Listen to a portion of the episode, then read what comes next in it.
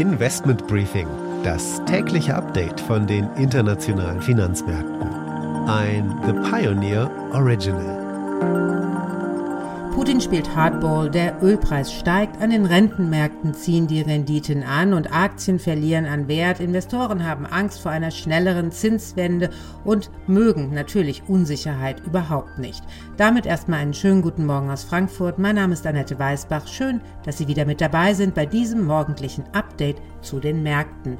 Die stehen auch weiterhin im Schatten von Omikron und über einen weiteren entscheidenden Faktor spricht hier zunächst Kapitalmarktstratege Oliver Roth von von der Privatbank Oddo BHF. Darüber hinaus muss man natürlich auch am äh, Firmament erkennen, dass die Zinsen weiterhin ein großes Thema sind. Zinsanstieg in den USA ist eigentlich schon ausgemachte Sache und die Frage ist, wie stark wird diese Zinsentwicklung sich dann an den Märkten auch bemerkbar machen. Die Unsicherheit darüber, die ist groß und von daher kann man eigentlich sagen, die Ausblicke sind demzufolge dann eher ruppig. Das heißt, wie es äh, in der Vergangenheit war, zwei Schritte vor und ein Schritt zurück.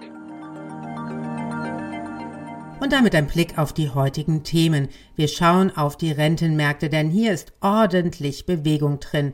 Und danach ein Blick auf Habecks Klimaplan. Was bedeutet das für unsere Wirtschaft?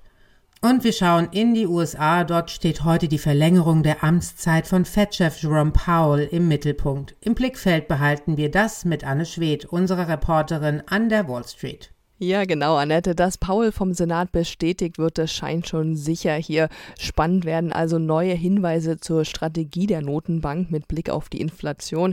Außerdem schauen wir auf die Kryptowährung Bitcoin. Da geht es nämlich zurzeit auf Talfahrt. Das sind die Themen für heute. Die komplette Ausgabe hören Sie als Teil unserer Pioneer-Familie. Ihre Unterstützung ermöglicht unabhängigen, werbefreien Journalismus. Alle Informationen dazu finden Sie auf unserer Webseite thepioneer.de. Wir würden uns natürlich freuen, wenn Sie mit an Bord kommen.